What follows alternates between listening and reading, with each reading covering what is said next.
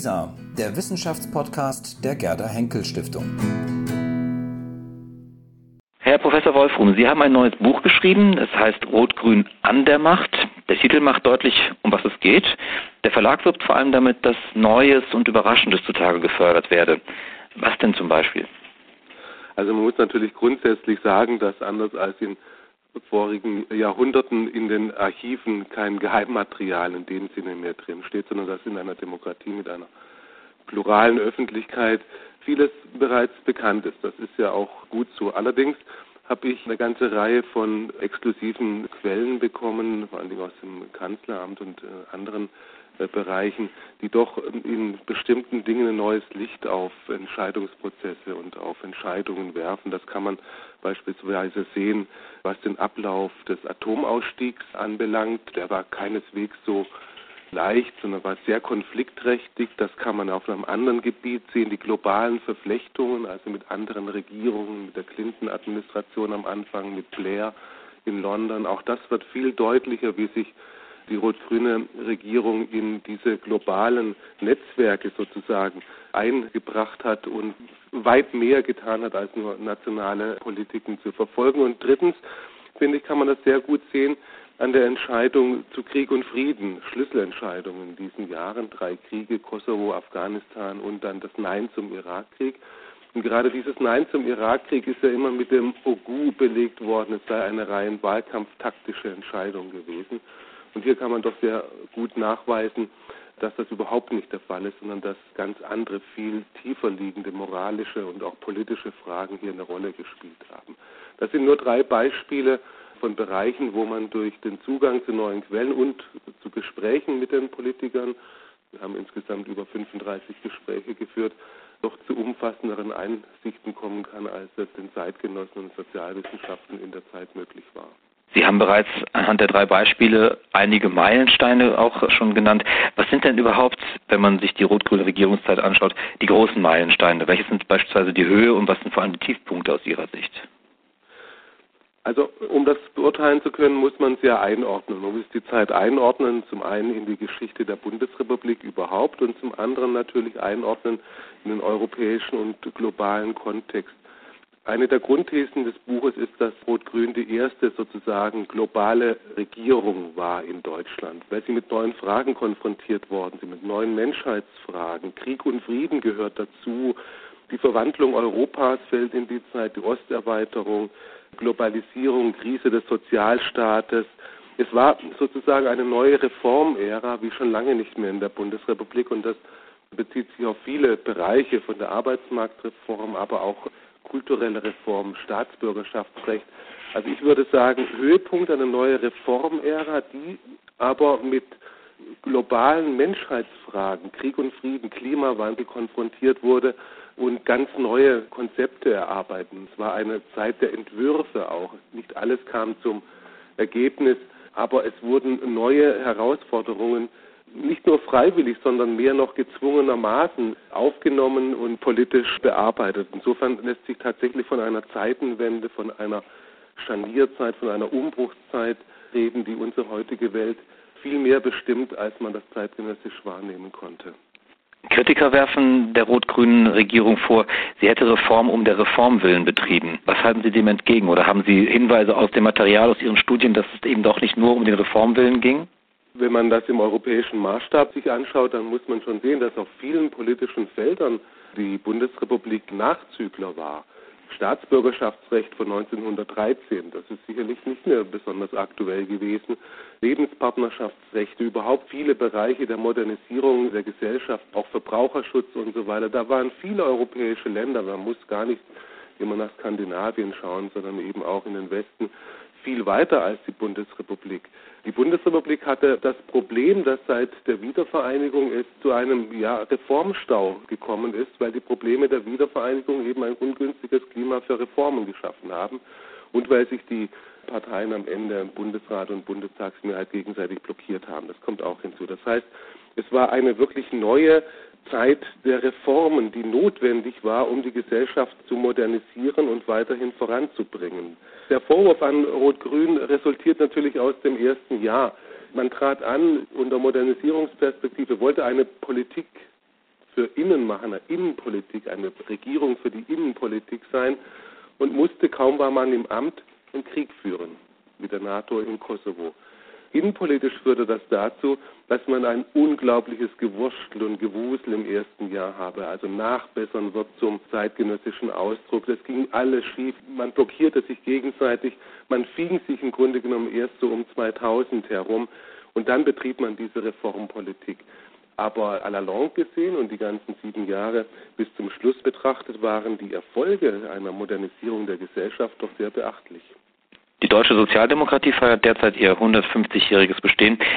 Welche Bedeutung nimmt die rot-grüne Regierungsphase innerhalb dieser 150-jährigen Geschichte ein? Ist sie eher als Kontinuität zu werten oder eher als Bruch? Also insgesamt gesehen hat ja die Sozialdemokratie in ihrer langen Geschichte noch nicht so lange regiert. Die erste Hälfte hing natürlich damit zusammen, dass im Kaiserreich eine Regierung der Sozialdemokraten nicht möglich war. In Weimar waren sie dann in der Regierung, in der Bundesrepublik in entscheidenden Situationen. Ich glaube, wenn man das über den Leisten bricht, Kontinuität oder Wandel oder Bruch, das ist schwierig.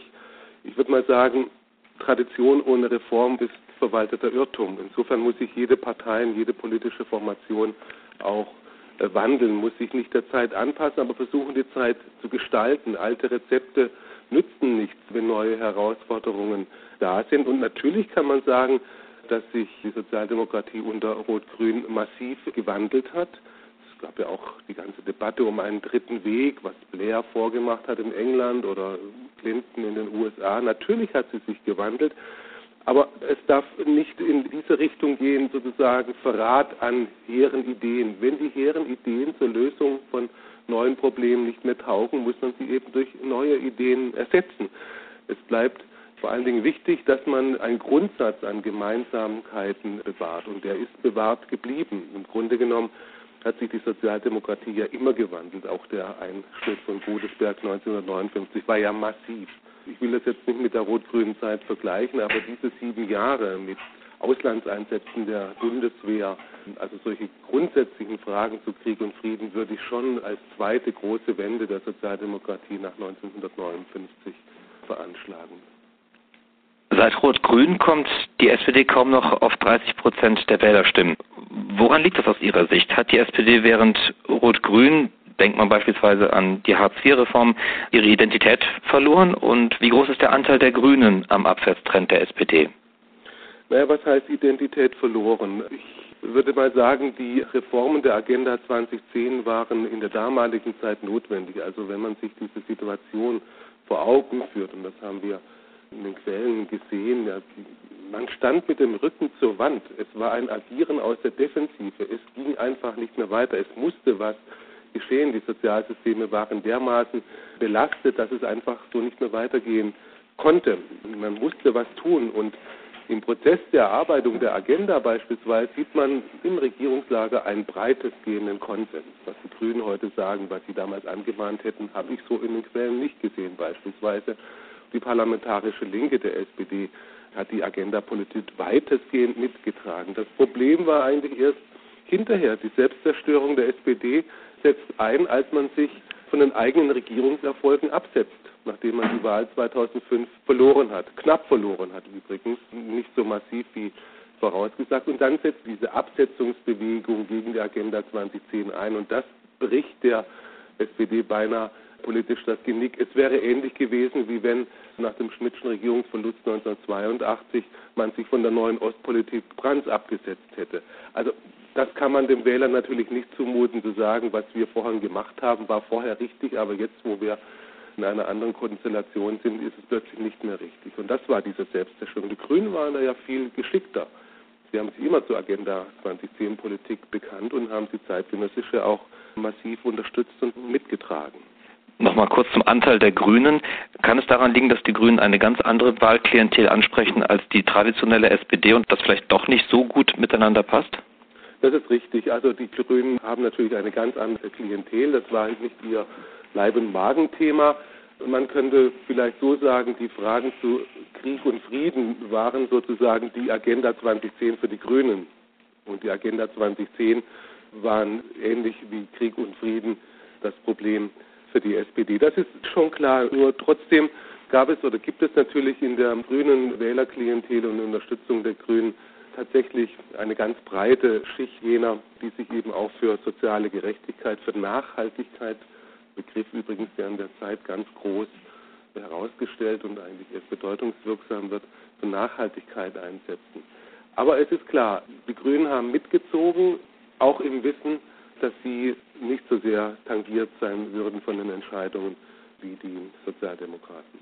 Eine Folge der Agenda 2010-Politik war wohl offenbar die Abspaltung des linken SPD-Flügels zur Partei Die Linke. Welche Bedeutung hat diese Abspaltung für die Sozialdemokratie? Strategisch gesehen hat das mit den Linkslager nämlich oft die Nase vorn. Eine Koalition aus SPD, Grünen und Linke wird auf Bundesebene aber nach wie vor von Sozialdemokraten und Grünen abgelehnt. Kann sich die SPD das auf Dauer noch leisten? Kann sie Regierungsverantwortung antreten, indem sie auf die Linken nach wie vor verzichtet? Also ich bin Historiker und kein Politikwissenschaftler, deswegen werde ich da auch keine Prognose abgeben können. Ich will nur sagen, man könnte natürlich sarkastisch formulieren, jedes Mal, wenn die SPD an der Regierung war, gab es ein Schisma, eine Abspaltung. Das war 1982 mit den Grünen so, nach den Regierungsjahren Schmidt und zuvor Brandt und jetzt eben wieder bei Schröder und Fischer, was die Linken anbelangt. Aber man muss natürlich sehen, warum die Linken stark geworden sind im Westen vor allen Dingen. Und das war die Rolle von Oskar Lafontaine. Insofern kann man die rot-grüne Regierungszeit ja auch beinahe wie ein Hollywood-Film sozusagen schildern. Nach 136 Tagen am Anfang tritt Lafontaine aus allen Ämtern zurück, schmeißt den Parteivorsitz seinen Genossen vor die Füße. Und am Ende 2005 taucht er sozusagen aus der Kulisse nochmal auf, ein Schreckgespenst. Und seine Person ist damit verbunden und war entscheidend dass die Linke sich im Westen berappeln konnte und dass sie überhaupt diese Durchschlagskraft erhalten hat. Meine Prognose, wenn ich doch eine wagen soll, langfristig glaube ich nicht, dass sich die Linke nachhaltig behaupten wird. Warum ist die Sozialdemokratie so anfällig für Abspaltungen in der Regel links von sich, also auf dem linken Flügel? Ja, man kann natürlich sagen, das Soziale ist die Seele der Sozialdemokratie. Klar, hat sie auch schon im Namen. Aber ich glaube, es ist auch vielleicht ein mentales Problem der Mitglieder des Führungspersonals. Sozialdemokraten, glaube ich, wollen häufig Recht haben und Recht behalten. Und wenn sie das im eigenen Verbund nicht haben können, gründen sie eine neue Partei, die die Lehre in der Reinheit, die dann verlangt wird, vielleicht besser zur Geltung bringt. Das ist eigentlich ein trübsinniges Kapitel, glaube ich, der politischen Linken, dieses Recht haben wollen.